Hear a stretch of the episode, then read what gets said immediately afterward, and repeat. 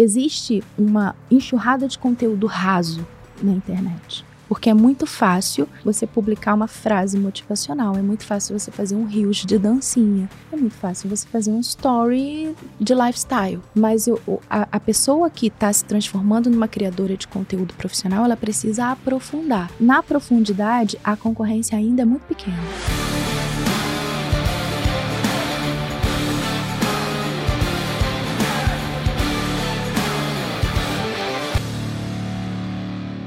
Estamos começando mais um episódio do podcast A Sociedade Digital. Eu sou Fred Petrucci, estou aqui com Rodrigo Vinhas e Lucas Puerto e nós estamos com uma convidada especial hoje porque nós vamos falar sobre quando você está no digital escalando, você vê um monte de gente fazendo sete dígitos, múltiplos sete dígitos, e você está aqui com cinco dígitos, muitas vezes você fala, meu, nunca vou conseguir fazer isso. Será que dá certo com todo mundo, mas não dá certo comigo? Então a gente quer discutir como que você faz hoje para escalar um negócio digital para os múltiplos, sair dos cinco para os seis, para os sete dígitos. E tem uma ótima pessoa para fazer isso, que é a Isa Moreira. E antes de você é, ler aqui a apresentação que a gente fez dela, que eu tenho certeza que não faz jus à pessoa que a Isa é, eu queria dizer que é, vai ser muito legal a gente bater esse papo com ela, porque a Isa, ela é uma multipotencial. Ela conseguiu não só grandes faturamentos, mas grandes resultados e grandes transformações na vida das alunas dela, mas além das alunas dela, na minha também, em todas as pessoas que estão ao redor dela, porque ela inspira muito com o jeito dela de agir em relação às coisas, o jeito dela de aprender, o jeito dela de levar a vida. Eu queria te falar que você me inspira muito, viu, Isa? Muito Obrigada. obrigado por você Ai, ter Deus. vindo aqui. A gente está muito feliz de te receber. Obrigada. Isso é tão real que cada palestra que você dá lá no, no Mastermind do Vinhas, eu acho que. Eu não sei se teve mais gente que deu mais palestra que você, de quantidade de palestras. E cada palestra é diferente e cada palestra você conta uma história de uma fase da sua vida que você está que você tá vivendo e inspira. Você sabe isso, todo mundo te fala. Que inspira essas palestras e, aí. E ela é uma das que mais presta atenção nas palestras ali. É uma das que mais tira insights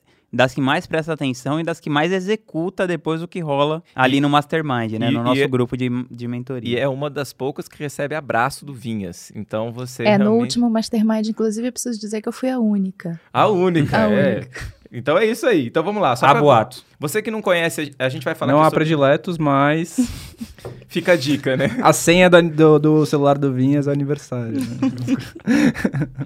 Os sinais estão aí, né? Ver quem quer. Então a gente vai. Só para o pessoal te conhecer, antes da gente começar a falar da sua trajetória magnífica aí, que a gente vai poder contar, de, dessa escalada dos 5 até os múltiplos sete dígitos, que é onde você está hoje. Então eu queria só colocar aqui que. Eh, ler, porque fica mais fácil. Primeira coisa, que você se considera né, uma multipotencial. Daqui a pouco você explica pra gente gente o que é isso. É, você também fala. Eu também a considero, viu, Fred? Não é só ela que você considera, não. Ótimo. E a missão de vida é mostrar que todas as mulheres podem ser tudo que ela quiser. E aí você tem vários produtos, né? Você quebra algumas regras do digital, né? Você faz, faz lançamentos de. Isa, vírgula, dias. a quebradora de regras. É, porque é, é lançamento de 15, 15 dias, sei lá quantos dias você faz. É mais que o normal de todo mundo. Você tem vários produtos, você não lança o mesmo produto sempre, cada hora você tá lançando um produto. E agora você tá. Depois você vai contar pra gente como você está construindo uma empresa toda diferentona do marketing digital tradicional. Então, esse é o nosso tema aqui de hoje. Mas vamos começar aqui então com a parte, com a melhor parte, que seria o seguinte: conta pra gente, pro pessoal até te conhecer, essa sua trajetória de quando a gente te conheceu, né? Com cinco dígitos lá, você vai contar essa história, até agora fazendo múltiplos sete dígitos. O que, que aconteceu e como você estava quase se matando nesse caminho e hoje você tem uma vida muito mais. Quase se matando de trabalhar, né? Só para esclarecer, ela nunca foi uma suicida. Ah, é, gente. é, porque teve um outro podcast que a gente gravou, talvez já tenha ido ao ar, que foi com a Carol e ela falou sobre depressão. Então a gente ficou meia hora falando sobre depressão. Então não é o se matar na depressão, é o se matar de tanto trabalhar, né? É, é, é primeiro assim, gente, obrigada por eu estar aqui. É, eu tô no meio de um lançamento e aí a equipe fez contato comigo. Eu falei assim: não, eu vou. e aí eu fui e arranjei um, uma passagem aérea para vir aqui correndo e gravar com vocês. E aí, quando você me traz o tema, é, de como escalar dos cinco dígitos para os múltiplos sete, é, é, ouvir isso de outra pessoa é, é, muito louco, assim, sabe? Porque, tipo, tem dois anos que eu tava comendo terra. E agora eu tô aqui sentada para explicar como é que escala múltiplos sete dígitos. É muito louco isso. Mas qual foi a pergunta mesmo? Eu sou assim. Não, para o pessoal começar a te conhecer, conta um pouco da trajetória. conta essa, esses marcos tá. principais. Desde, né? desde o Geilson aos múltiplos sete dígitos. Aos múltiplos sete dígitos. Então, eu sou multipotencial e isso significa que na minha vida eu já experimentei muitas coisas. Eu comecei faculdade de jornalismo, aí eu entendi que eu não queria jornalismo, aí eu fui para marketing, estudei marketing, fui trabalhar com marketing, trabalhei no, no, ambiente corporativo, aí tive um burnout, aí eu não queria mais o um ambiente corporativo, aí eu resolvi empreender, e aí quando eu resolvi empreender, eu abri uma empresa de treinamentos corporativos, e aí eu falei, puta que burra, eu queria sair do ambiente corporativo Aí a gênia vai, cria uma empresa em que eu vou ter que passar as horas do meu dia dentro do ambiente que me adoeceu. E aí eu percebi que eu não queria mais aquilo, mas eu não sabia o que eu queria. Até que um dia eu vi que era possível viver de produtos digitais, de educação online. E ali eu falei assim: meu Deus, é isso que eu quero da minha vida. Isso foi em fevereiro de 2016. Só que era um ano muito ruim para mim pessoalmente falando. Porque a grana estava curta, eu estava com meu nome sujo, meu casamento estava desmoronando. E era um ano muito, muito, muito, muito ruim. Então foi e, tudo. Desculpa, você ainda tinha empresa? Tinha. Essa empresa durou, durou até final de 2018. Eu ainda fiquei com ela mais dois anos, uhum. porque era, bem ou mal, o que pagava os boletos, né? Uhum. Então, assim, eu tive a certeza em fevereiro de 2016 que eu queria trabalhar com educação online. Eu me via fazendo isso. Uhum. Eu me via tendo alunas no mundo inteiro, eu só não sabia como. E o processo de começar foi muito lento, porque 2016, vocês lembram, não tinha informação. Era tudo mato. Gente, hoje você consegue, em uma semana, pega os principais especialistas do assunto, olha o tudo, todo o conteúdo gratuito que esses caras têm e você faz um lançamento. É fato que você faz. Então, naquela época, não. Naquela época você não tinha a informação disponível. Foi quando eu comecei também, eu lembro. Então, era, era desse jeito. E aí eu, com a vida, com a vida do jeito que tava, sabe, as coisas foram lentas. E aí, quando chegou setembro, eu me separei. Meu casamento acabou. E eu entrei num profundo luto, assim, de, de término de casamento. Alice com dois anos e, e, e, lidando mal com, com a separação. Aí eu fui chamada na escola, porque ela mudou comportamento. Foi uma bad, assim, terrível.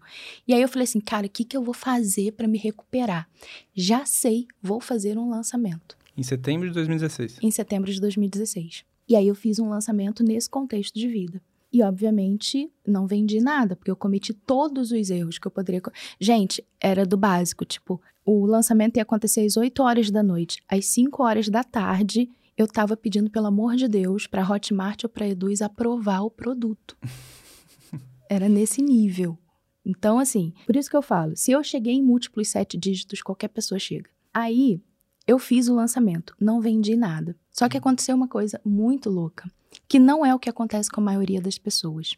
A pessoa, quando zera um lançamento, ela vira meio que um tatu bolinha, sabe? Ela fica em posição fetal pro resto do, do, da existência dela e ela nunca mais quer saber daquilo. Ela cria um trauma. Porque eu acho que mexe com a coisa da rejeição, né? De, poxa, ninguém comprou de mim, é uma vergonha. Mexe muito com, com, com a psique da pessoa. Como eu tava ferrada, uhum. então assim, tava nem aí. Não tinha mais o que mexer com rejeição comigo. Eu tava me separando, sabe? O, o, fim do relacionamento que eu achei que era a coisa mais importante da minha vida. Eu falei, mano, eu não vendi, só que naquela uma semana eu fui feliz. Porque eu sou feliz lançando. Quando vocês falam, ah, a Isa faz lançamento de 15 dias, aí vocês falam com uma cara assim, de pesar. Gente, é muito legal você fazer lançamento de 15 dias. Você tá ao vivo 15 tipo, dias. Tipo, algumas pessoas gostam de surfar, algumas pessoas gostam de escalar, a Isa gosta de eu lançar. Eu gosto de lançar, eu gosto, porque eu sou professora. Então, assim, lançar é estar em sala de aula para mim.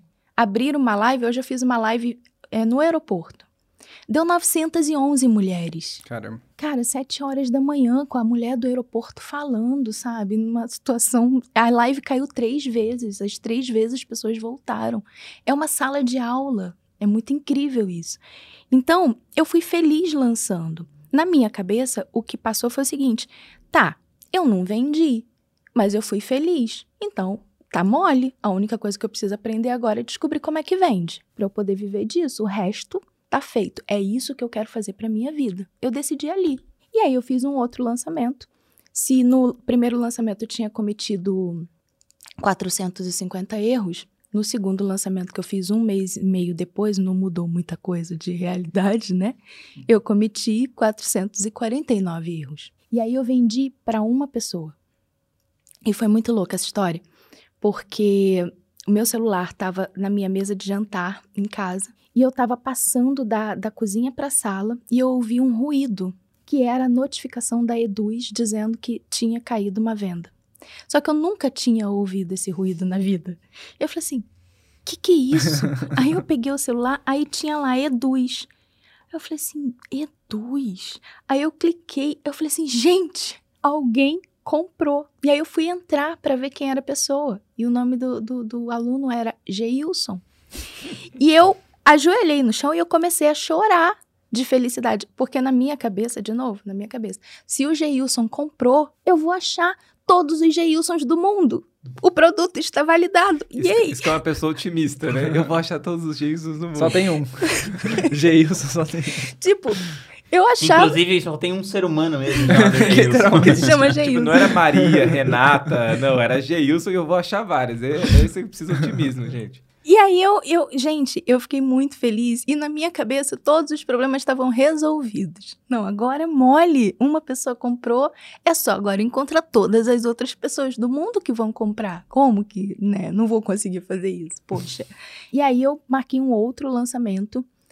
Só que aí o que, que aconteceu? Como eu sou multipotencial, eu não sabia direito o que eu queria lançar. Na época você, fez sabia? Qual foi esse primeiro curso? Esse curso se chamava A Bíblia do Treinamento Eficaz. Porque na minha cabeça era assim: eu preciso lançar alguma coisa. O Uhum. que, que eu sei fazer hoje? Ah, eu sou master em PNL, eu sou coach, eu sou hipnoterapeuta e eu sei dar treinamento. Já sei. Vou ensinar as pessoas de RH a criar um treinamento. Uhum. Só que não tinha pessoas de RH me seguindo. Eu falei, mas não tem problema, as pessoas vão adivinhar. Sei lá o que, que eu pensei, né? Eu criei um produto. E tinha tráfego nessa época? Porra Não? nenhuma. Orgânico total. Tráfego orgânico total. Caraca. Cara de pau total e responsabilidade, tudo junto, misturado. Mas você sabia que você já era multipotencial? Isso veio depois, né? O multipotencial. Não, eu já sabia que eu era multipotencial. Cara, se ela era hipnoterapeuta, coach, treinamento para RH, ela já PNL. sabia que ela era multipotencial. E marketing também, porque o que, que aconteceu? Depois que eu lancei esse curso, a Bíblia, eu resolvi ir para marketing e vendas, que era uma coisa que eu amava fazer também. E aí eu comecei a perceber que as pessoas não sabiam vender. Uhum.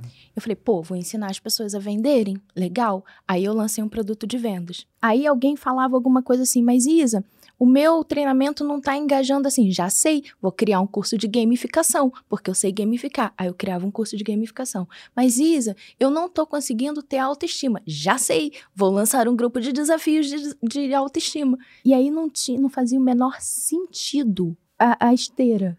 Porque eu falava com 5 mil personas ao mesmo tempo, eu criava um produto a cada café da manhã, e aí foi tudo muito mais difícil. Só que eu vejo que foi mais difícil, mas para algumas multipotenciais, esse é o caminho. É o caminho da experimentação. Ele vai demorar mais, mas é o caminho onde você vai encontrar o que você quer fazer. Eu passei 2017 inteiro experimentando. E aí eu lançava uma coisa aqui, eu lançava outra ali, aí faturava assim, tipo, 5 mil, 6 mil.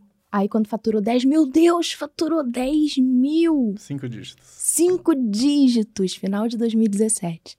Aí veio 2018. E nisso, assim, isso era jornada dupla. Porque durante o dia eu tava fazendo treinamento em restaurantes, em Mas quantas horas trabalhava por dia? 200, né? 200 horas por dia.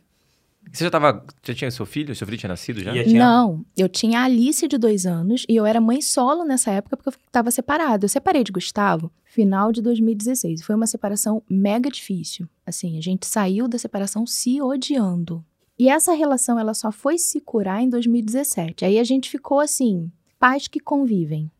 Aí passou 2017. Aí em 2018, até hoje eu não sei explicar como a gente se é, é, reencontrou, a gente se reaproximou e a gente percebeu que a gente queria é, é, tentar novamente. Então a gente ficou quase dois anos separados. Então esse processo de construção, de experimentação do mercado digital, eu era mãe solo e eu tinha um outro negócio que também não ia lá muito bem, porque óbvio como é que você foca, né? Você não qual, foca. qual era o seu objetivo? Porque hoje você faz múltiplos sete dígitos, né? Esse ano aí eu acho que foi o melhor, foi, foi o melhor ano seu. Mas nessa época você nem imaginava em fazer, não era fazer 6 milhões, 4 milhões num ano, né? Que, qual era o seu objetivo naquela época? Meu primeiro objetivo era falir a outra empresa, fechar ela para viver Viver- só do digital. Esse era o primeiro objetivo.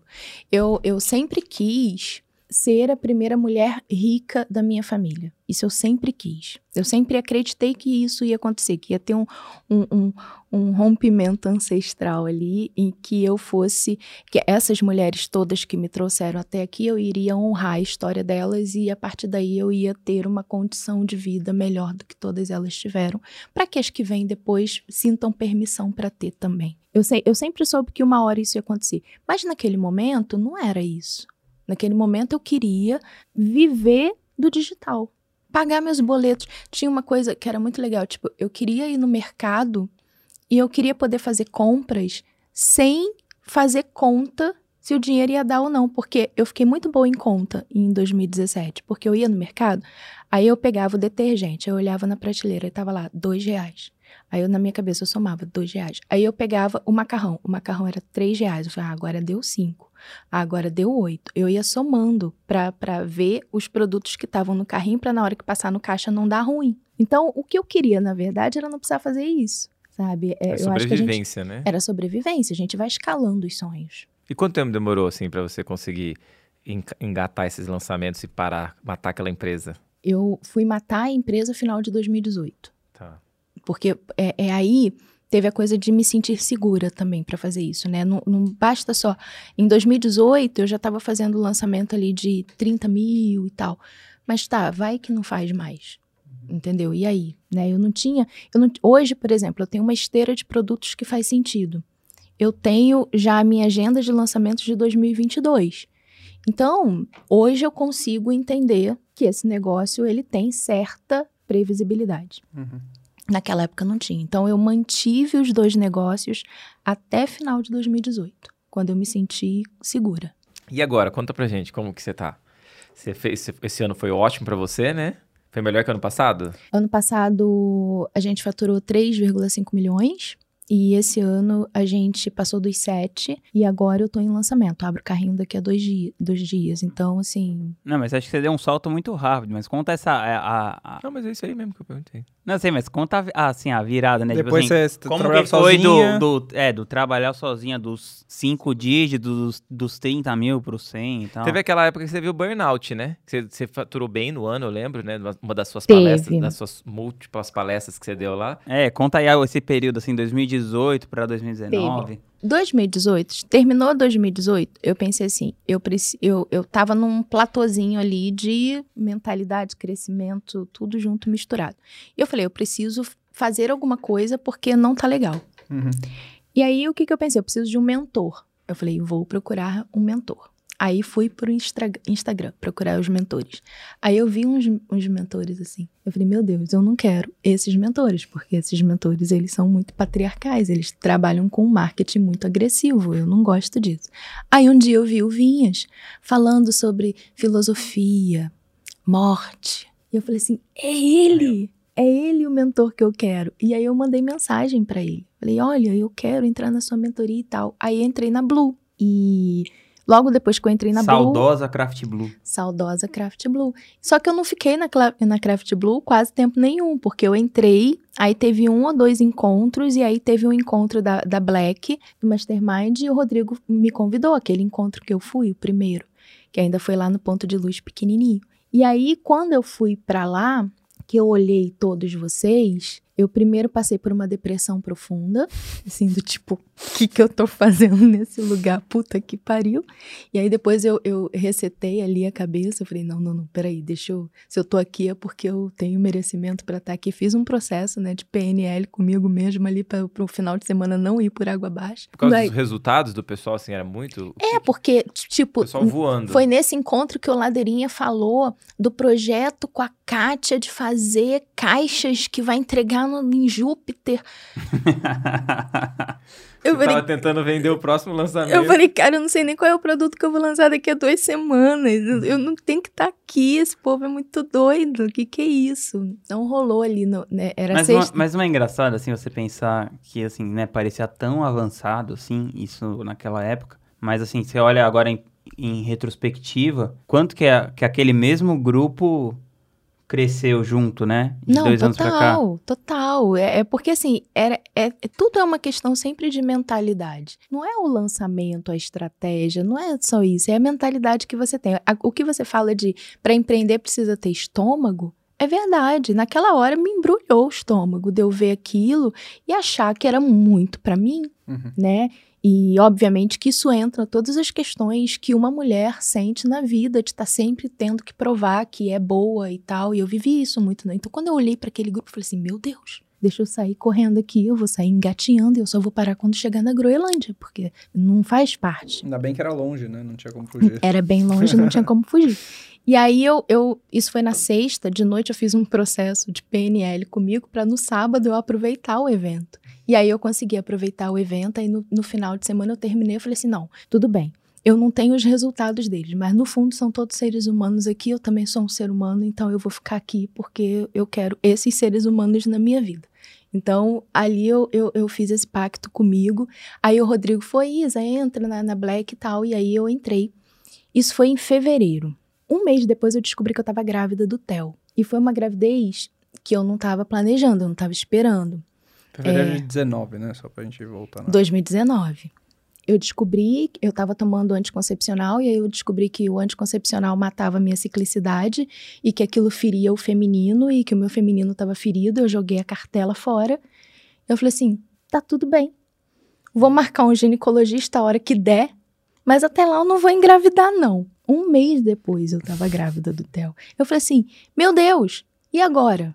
Eu fechei a minha outra empresa. Essa empresa, ela ainda é um bebê e agora eu tô grávida de um bebê humano que eu não estava planejando. E ainda tive um descolamento de placenta. Eu falei, gente, eu não posso me mexer. Eu falei, cara, e agora? E aí foi um limbo de março até maio. Aí eu nunca vou esquecer, Lucas. Dia 1 de maio de 2019, você me põe dentro do grupo uma estratégia de desafios é, ao vivo. Nossa, recente, né? 2019, fevereiro, estratégia de desafio tava surgindo. Tava surgindo. Aí você viu isso? Aí o Lucas colocou no grupo, era um feriado. Eu olhei para aquilo, na minha cabeça fez assim, ó. Ah. Eu falei assim, gente, um lançamento que você tem que estar tá ao vivo durante 15 a 21 dias, entregando o seu melhor conteúdo e no final você vende? Por que, que ninguém me disse que isso existia? E eu falei, eu vou fazer. Só que eu tinha um problema. Eu tava enjoando muito da gravidez. Uhum. Eu falei assim, cara, e se eu fizer e der vontade de vomitar? E se eu fizer e eu tiver quase Aí eu pensei, qual é o melhor horário que eu tenho para fazer esse lançamento que eu sei que eu não vou passar mal? De manhãzinha eu ficava bem. Eu falei, já sei, vou fazer às 5h36 da manhã. E aí eu acordava, só que eu não queria me arrumar. Eu falei assim, eu vou fazer de roupão. E aí eu botava o, o roupão por cima da camisola, eu colocava um filtro do Instagram de florzinha e eu fiz o lançamento durante 15 dias e faturei 100 mil. Foi o seu primeiro seis dígitos, né? Foi, meu, foi meu primeiro seis dígitos, em maio de 2019. Foi, Lucas, você que. Foi. Tamo junto. Com aquela ideia ali. E dali é pra frente. Grande eu, eu vi alguém fazendo e eu fiz a engenharia reversa. Como que ele faz esse lançamento? Que, era, que eram os lançamentos Acho que foi do Thiago Nigro. Thiago Nigro. Joel, Joel, Joel J, que era os é. lançamentos que os caras botaram, sei lá, eu não lembro agora quanto era os números, mas era 25 mil pessoas ao vivo. Que eu falei, caraca, como é que o cara bota. Acho que era 5 da manhã que o Joel fazia. 5 da manhã botava 15 mil pessoas. Eu falei, que isso? Preciso entender esse negócio. Aí eu tentei fazer uma coisa reversa, tipo assim, o que, que ele tá fazendo? Aí, de novo, a minha cabeça, né? Não, porque se ele coloca 25 mil pessoas às 5 horas, eu vou conseguir colocar também às 5 e 36 da manhã. Mais tarde ainda, né? Mais tarde ainda. Tem 36 minutos ainda pro pessoal. e é muito incrível isso, porque aquele lançamento ele saiu do jeito que deu, e aí foi quando eu fiz 100 mil a primeira vez. E, por exemplo, o roupão. Foi com zero de tráfego, desculpa? Foi com zero de tráfego. Caraca, você ainda não tinha acreditado ainda no poder do, do tráfego. Não, acho que era, era muito mais uma, uma falta de recurso técnico. Nem sabia mesmo, que existia, né? né? Cara, eu tava com a minha placenta descolada. Ah, acho que ela tinha outras prioridades. você acha que eu ia pensar, ah, placenta deixa ou eu... tráfego pago? Peraí. Deixa eu entrar aqui no gerenciador de anúncios. Você acha que eu não eu, eu queria fazer do jeito que dava, da maneira mais simples possível. Eu nem botar roupa eu botava. Eu ia de roupão. Imagina fazer tráfego. Imagina fazer tráfego. Hoje o roupão virou um... E quantas pessoas apareciam online, assim? 42. Pra 100 mil? Nossa, porque coisa linda, eu, hein? Então, porque eu vendi um produto e depois eu fiz um upsell de um high ticket para essas mesmas pessoas que okay. compraram de mim. Então, juntando tudo, fez 100 mil. O roupão, ele era uma... Era o que eu conseguia naquela época. E acabou que virou um símbolo hum. da minha marca. Hoje a gente tem o roupão selvagem. Ah, é. Então eu abro live, eu dou aula de roupão e virou tipo um status de sucesso para minha audiência, sabe? É, e, e, e esse processo todo também foi um processo de autoconhecimento. Porque depois eu comecei a me perguntar, mas por que, que eu não poderia ter feito um lançamento de roupão? Poderia sim.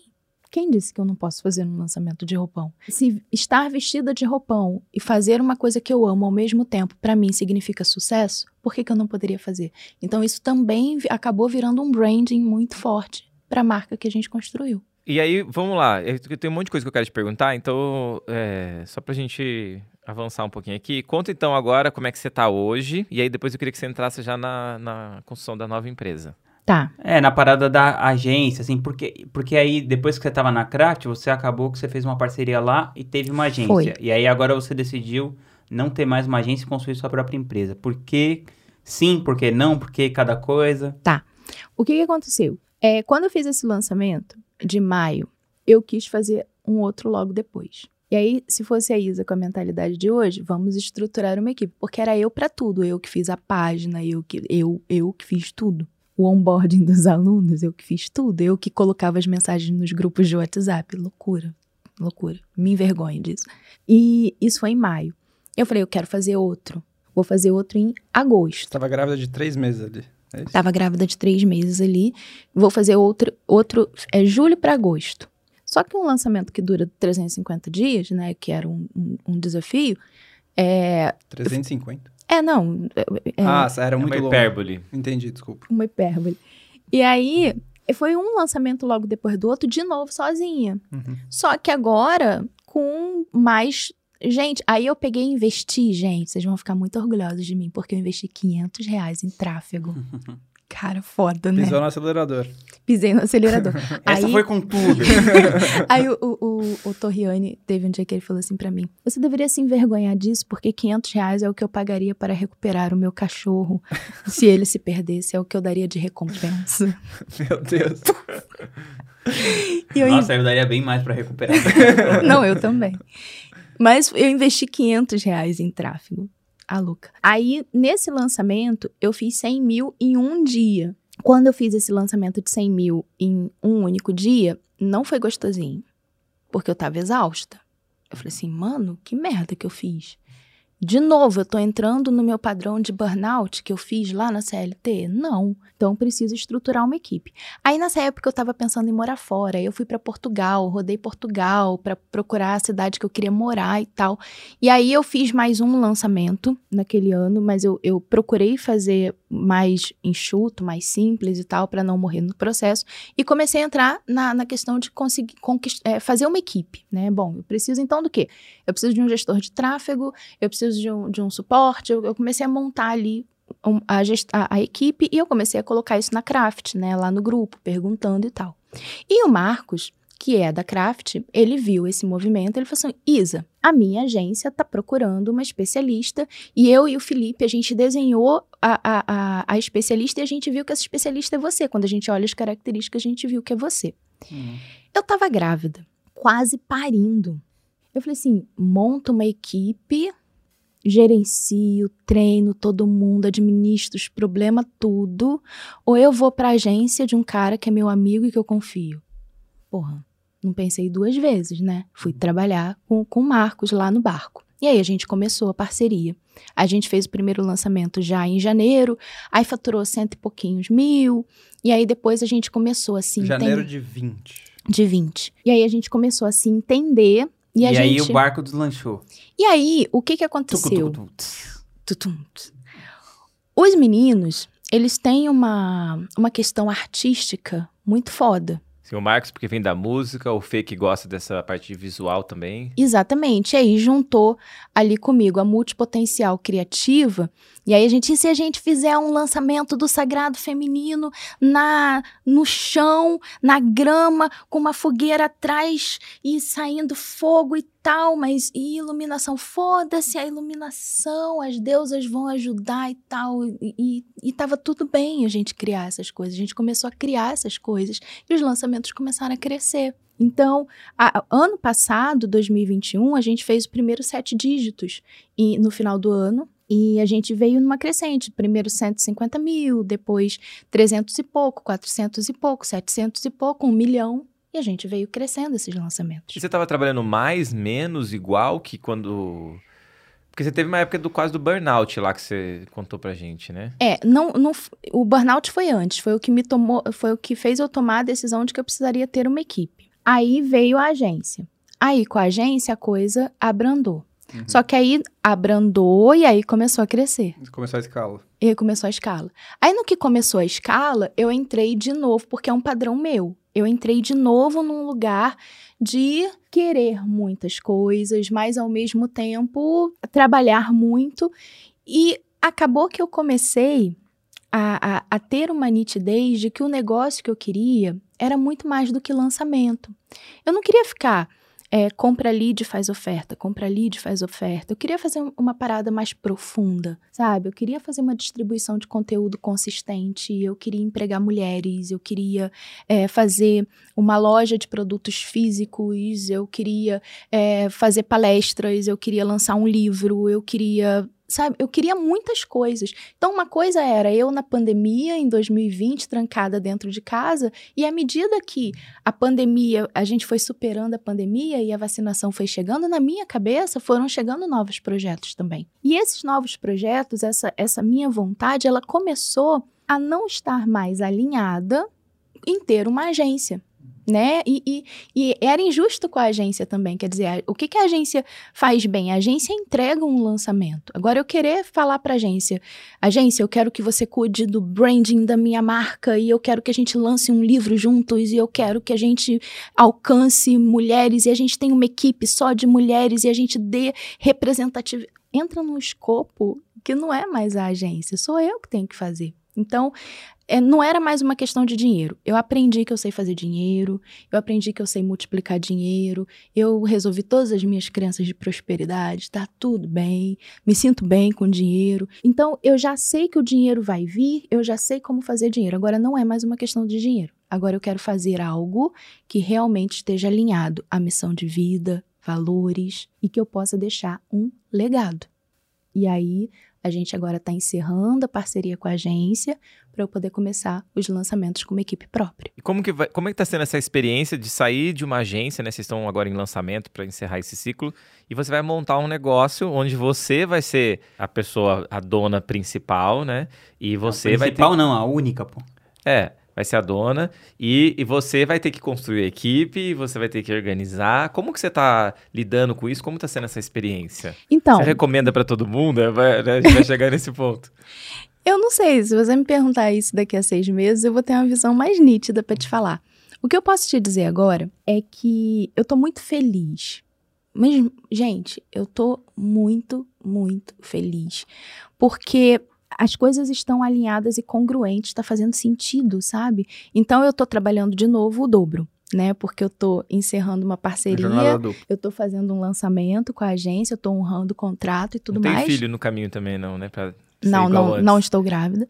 E estou ao mesmo tempo alinhando processos, contratando, contratando ferramentas, tomando decisões e tal. Então, quer dizer, estou nesse momento trabalhando mais. Mas eu acho que se eu parar para pensar em 2021, esse é o momento mais feliz do ano para mim. Eu tô muito feliz, muito. Eu fiquei um período muito na sombra, sabe?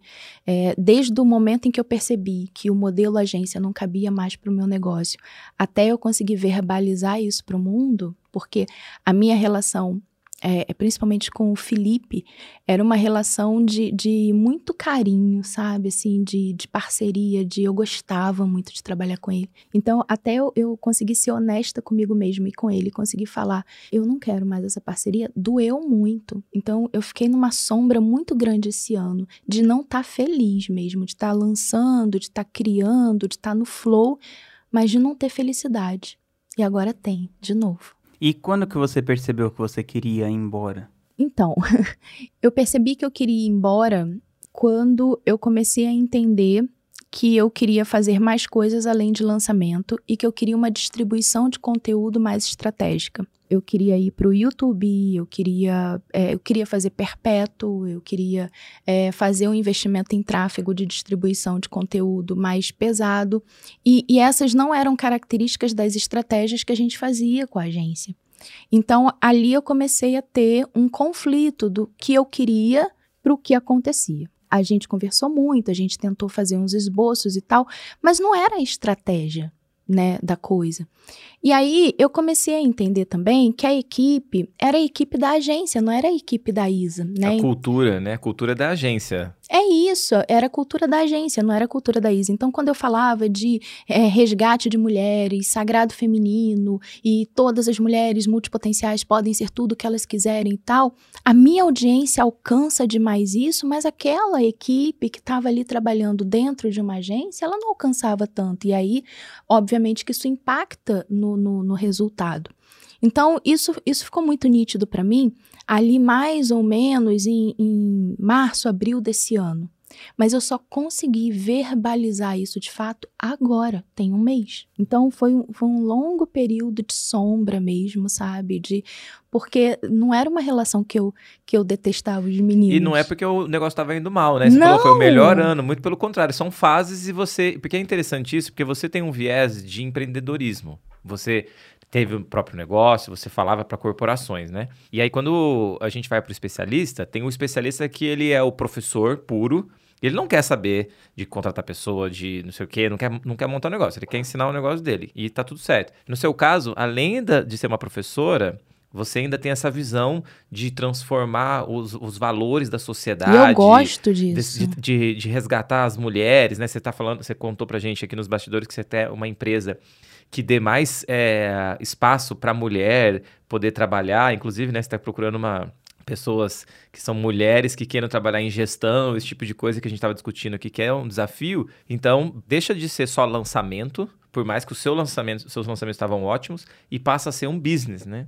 Que isso é uma outra vertente. Não é para todo mundo, mas você tem essa característica. Então, para você faz sentido. Não é que tem alguma coisa errada com a agência não, ou com a relação. Não, é, é, seria injusto eu pedir isso para a agência. Imagina, você é dono de uma agência, eu me viro para você e falo assim: olha, Fred, a partir de agora eu quero que a sua agência, que é sua, trabalhe. Não faz sentido, sabe? Era eu mesma que, que não estava mais me encaixando no processo.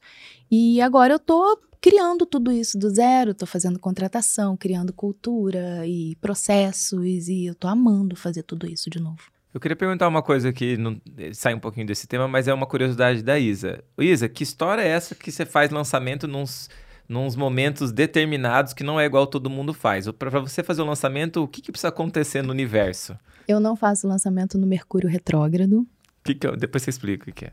Tá. Mercúrio retrógrado. Existe um planeta que rege a comunicação humana e as telecomunicações, que é o Mercúrio. E Mercúrio tem um movimento de andar para frente, de reger positivamente essas comunicações. Em alguns momentos do ano, ele anda para trás. É quando o seu celular cai e aí trinca a tela. É quando o seu computador novinho de repente não liga mais. É quando você tem uma briga do nada com, com a esposa e você nem sabe de onde aconteceu. As comunicações ficam truncadas. Por que raios? Eu tenho um ano inteiro. Por que, que eu vou lançar nessa época? Por que, que eu vou brigar com o Mercúrio? Então eu não lanço no Mercúrio E são sempre as mesmas datas? Todos os Não, todo não, ano tem. É, são datas diferentes. Então, por exemplo, fui fazer o, o, o, cronograma de 2022. A primeira coisa que eu fui olhar. Quais datas eu não vou lançar? Quais datas eu não vou lançar? Mercúrio retrógrado eu não vou lançar. Eu não. Eu vou tender a não lançar com Sol em Peixes. porque é uma energia meio assim profunda, de melancolia, e eu não vou lançar com sol em peixes, eu prefiro outros, eu, outras energias para fazer lançamento. Eu vou sempre preferir é, lançar fora da lua minguante. Então eu olho o calendário e eu uso a sabedoria da natureza, do céu, a meu favor e tende a dar muito e bom. E você já lançou em Mercúrio retrógrado? Já. deu pau. Deu pau. Deu pau. Deu pau. Lancei com a agência, inclusive eu ficava, nossa, eu ficava falando com os meninos, vocês estão vendo? Porque o Felipe uma vez falou assim para mim: "Nós estamos 100% preparados para o Mercúrio retrógrado, Isa, porque nós temos um no break". Aí o que que o Mercúrio retrógrado fez? Ele pifou as câmeras. Nossa. Meu Deus. Faltando cinco minutos para entrar. Antes de entrar na live? Antes de entrar na live. Eu falei, vocês estão vendo? Nunca mais. Pra não mexe com essas coisas. Não vou, pra quê? Aí nunca mais. Nunca mais. Ô Isa, você já comentou alguma, algumas vezes aqui, né, durante esse podcast, que você cometeu erros no começo e depois durante o seu processo. E é uma pergunta que fica aqui para o pessoal da audiência que está assistindo é quais são os principais erros que uma pessoa comete e, e se ela está te ouvindo aqui, ela pode evitar que isso aconteça no negócio dela para conseguir escalar do 5 para o 6, para o 7, para os múltiplos 7 dígitos, se Deus quiser. Veja bem, eu tenho, eu tenho uma visão muito... O que que acontece? Existe um marketing que dá muito certo para algumas pessoas, que é o marketing da, da, da, construção de um template de copy, onde alguém faz a copy por você, e aí você bota um teleprompter, e aí você lê aquela copy, e aí você lança CPL 1, 2, 3 vídeo de vendas, tem um empilhamento de gatilhos mentais, e ali você faz as vendas. Eu não acredito nesse marketing. Ele vai, ele vai contra os meus valores e o que eu vejo de visão de mercado é que cada vez vai funcionar menos porque o consumidor ele vai ficando mais sensível a esse tipo de estratégia, né? E todo mundo fazendo a mesma coisa. Tem aquela copy muito louca que é do tipo, é, ah, é uma vantagem muito grande. Eu mesma duvidaria se não tivesse visto com meus próprios olhos. Gente, as pessoas fazem uma cópia e depois sai o mercado todo copiando. É uma característica ruim, né, do nosso mercado. Então, eu acredito que esse é um grande erro. É você querer entrar num processo em que você segue um template. Eu acho que a melhor forma de você fazer um lançamento e você crescer com esse negócio é você, um, se tornar um comunicador, uma comunicadora muito magnético, sabe? De, de arrastar multidões, de, de criar vínculo afetivo com a audiência. E aí você tem que ir para o ao vivo sabe? Não dá mais para ficar nas copies, no, no, no, no, no teleprompter, porque aquilo causa um distanciamento que eu acho que hoje não cabe mais. Todas as características são possíveis de serem aprendidas. Então, se você quer aprender a ter uma comunicação muito magnética, você pode, porque existe o passo a passo para você ter uma comunicação magnética. E aí requer que você seja um excelente criador de conteúdo.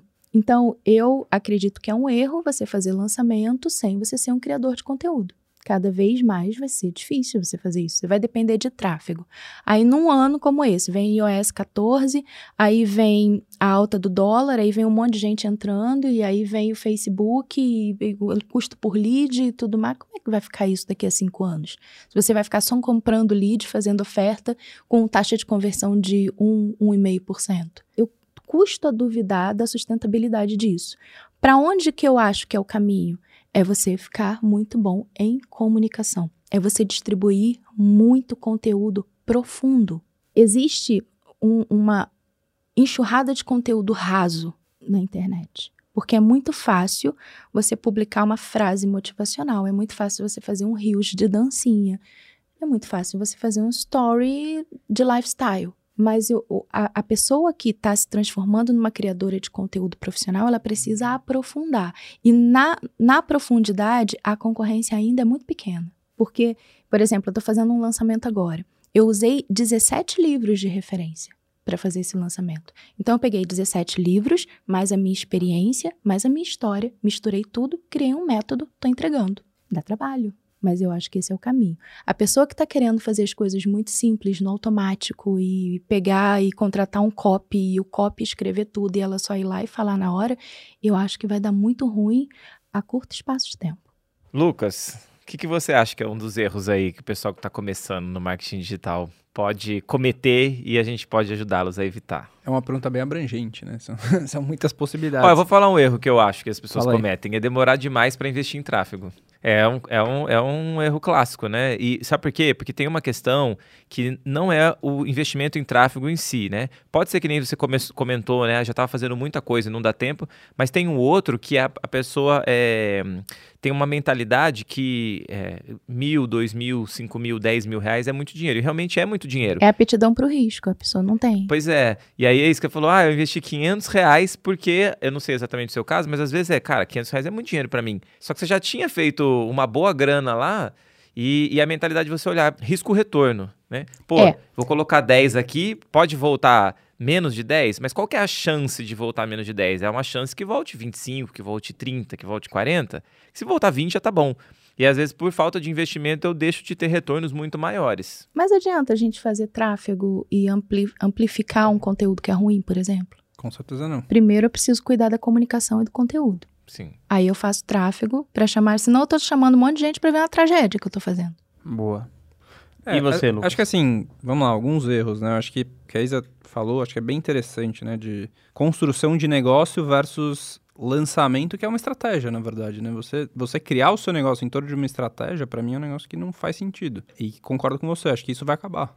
Né? O cara que só vive de lançamento e, e, que, na verdade, antes tinha muito mais, né? O cara só aparecia na época do lançamento. Ele, ele não aparecia em momento nenhum, ficava seis meses sem aparecer. Aí vem o lançamento, puf, vê uma cachoeira de, de anúncios e não sei o que. E, e a tendência é, cada vez vai ter mais empresas concorrendo, a gente vai ter mais gente falando sobre os mesmos assuntos, né? Eu falei em outro podcast que quando a gente começou com o Serbase, a gente tinha dois, três concorrentes menores e eles ainda eram nichados, né? Um falava de tesouro direto, um falava de ações, é, não tinha treinamentos sobre finanças é, como um todo, né? E hoje a gente tem vários. Inglês, mesma coisa, marketing digital, mesma coisa. Então, assim, o mercado cresce, mas a concorrência também aumenta. E aí as grandes empresas estão vendo que não faz sentido você botar 15 milhões na Globo, 15 milhões no, no, Facebook, no Instagram, no TikTok, no YouTube, enfim, você consegue atingir muito mais gente, você consegue atingir é, uma, uma, pessoa direcionada. Então, assim, pensar em construção de negócio, pensar em é, o que você está fazendo de diversificação, né? Então, ah, vou ter produto, vou ter um lugar físico, vou ter não sei o quê.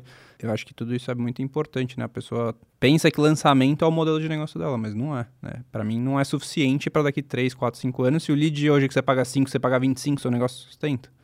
Difícil, né? Ah, e se você está pagando 26 reais a lead? E se estiver pagando 100, né? É que é sua isso. taxa de conversão é incrível, né? É isso, exatamente. É, e você tem outros produtos, né? Então, assim, se você pensasse só em lançamento, ah, vou só lançar o produto que dá mais retorno no curto prazo. Uma hora seu lead já tá 50, 60, você vai começar a ter prejuízo. Né? E a conta para de fechar. Né? Então, assim, pensar em negócio antes vai te ajudar a tomar decisões melhores, né? Então, é, obviamente eu não estou pensando aqui em você criar uma empresa super estruturada com 500 mil pessoas e fazer uma coisa cara, mas é, já pensar em como você consegue criar uma coisa de longo prazo, né? Então, acho que esse é um erro bastante comum do mercado. Ó, eu tenho outro erro aqui que é meio polêmico, vocês vão poder é, opinar bem. É demorar demais para fazer uma parceria uma, seja com o estrategista, na verdade tem que ser o especialista com o estrategista, né? E aí, só que eu também eu acho que tem, tem, você pode ser muito afobado também para fazer a parceria, que também é um outro problema. Né? É, então vou, vou, vou, defender meu ponto aí, depois vocês falam. Se você, se você for muito afobado, é, às vezes você vai. Nem faço nada, não produzo conteúdo, nem sei o produto que eu quero lançar, sei lá, tô começando às vezes, e eu pego um, um, um estrategista que, na verdade, como eu tô começando, eu vou. As pessoas se juntam com pessoas que são mais ou menos do mesmo nível, né? Você nunca vai ter um cara que tá começando que, que não tem nem relevância nenhuma com uma agência é gratitude. Não faz sentido porque a conta não fecha. Então, às vezes eu vou fechar uma parceria, ah, preciso de um sócio, preciso de um estrategista. Só que o estrategista também está começando, então ele também não sabe copy, não sabe trave, não sabe nada. Aí o lançamento dá errado porque está todo mundo tentando aprender como faz. Então, isso eu também acho que é um, é um erro. O segundo erro é você tentar ficar fazendo o seu lançamento sozinho.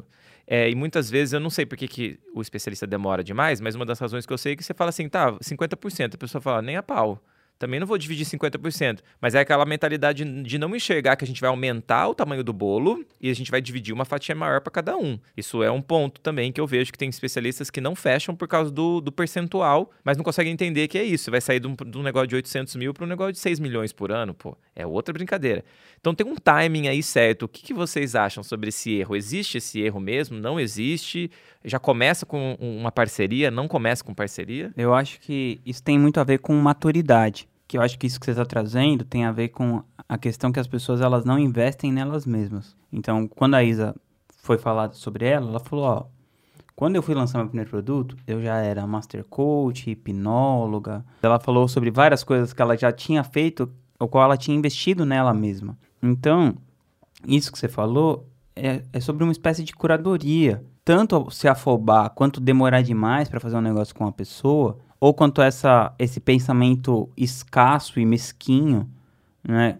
Que você falou assim, é, você ter uma torta maior e um pedaço menor de uma torta maior, que no final resultará num pedaço maior, né, em mais dinheiro no final. Então eu tenho, eu tenho hoje uma participação pequena de uma empresa razoavelmente grande dentro desse mercado que a gente está, mas eu tenho uma participação pequena, porque eu dividi com o Lucas, eu dividi com outra pessoa, eu dividi com outra pessoa porque eu preferi fazer isso. Mas eu soube encontrar o Lucas, né? Quantas pessoas não chegam perto de mim e ficam assim, nossa, onde eu acho um Lucas, não sei o quê. Já pass... Perguntei hoje.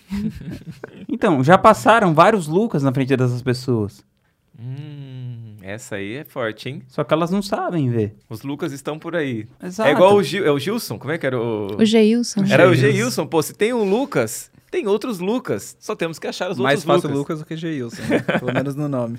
No final, eu acredito que é sobre pessoas não investirem em si mesmos. Então, a Isa deu um outro exemplo muito legal. Ela falou: Eu estou fazendo um treinamento, eu estudei profundamente 17 livros para fazer isso. Para fazer um treinamento, ela estudou 17 livros. Tem muitas pessoas que vão passar a vida inteira e não vão ler 17 livros. Charlie Munger, que é o sócio do Warren Buffett, que é o maior investidor do mundo, um dos maiores, fala que vira e mexe, eles ele, as pessoas falam que ele é um livro de pernas e que as pessoas não têm ideia quanto que o Warren Buffett lê para ele ter se tornado um dos maiores investidores do mundo. As pessoas todas que chegam em algum lugar, elas costumam, não necessariamente só ler, mas elas costumam ser grandes observadoras da vida, grandes conhecedoras da vida. Então eu acredito que é uma questão de você investir em si mesmo. Não necessariamente só você ler, mas ler é a forma mais barata e acessível de você ter acesso a um pensamento selecionado das maiores mentes do mundo. Então a Isa faz isso muito bem e eu acredito que todo mundo deveria fazer isso mais. A gente também tem feito isso aqui nesse podcast, trazendo várias pessoas que estão nesse mercado específico uh, triunfando e a gente tem feito esse trabalho de trazer elas aqui para a gente poder aprender com elas. Muito obrigado, Isa. Isa, a gente queria agradecer então a sua presença aí, vindo da direto de Niterói, no meio do lançamento, para prestigiar aqui o podcast. Para o pessoal te encontrar, saber um pouquinho do seu trabalho, ver como você faz esses lançamentos aí de 15 dias uh, multipotencial. Quem é multipotencial também poder se identificar com você, encontra onde? No perfil Eu, Isabelle Moreira. No Insta. No Insta. No Insta. Isso. Então esse foi mais um episódio do podcast A Sociedade Digital para você que quer escalar o seu negócio digital e dos 5 para os 6 para os 7 para os múltiplos dígitos aí. É, se você quiser continuar a, a, receber a notificação dos próximos episódios no Spotify às 6 horas da manhã, a gente tem um novo episódio toda semana. Toda segunda-feira. Toda segunda-feira e no YouTube também, meio-dia. Vai lá, se inscreve, aperta o sininho para você nos acompanhar aqui e até o nosso próximo podcast A Sociedade Digital. Tamo junto.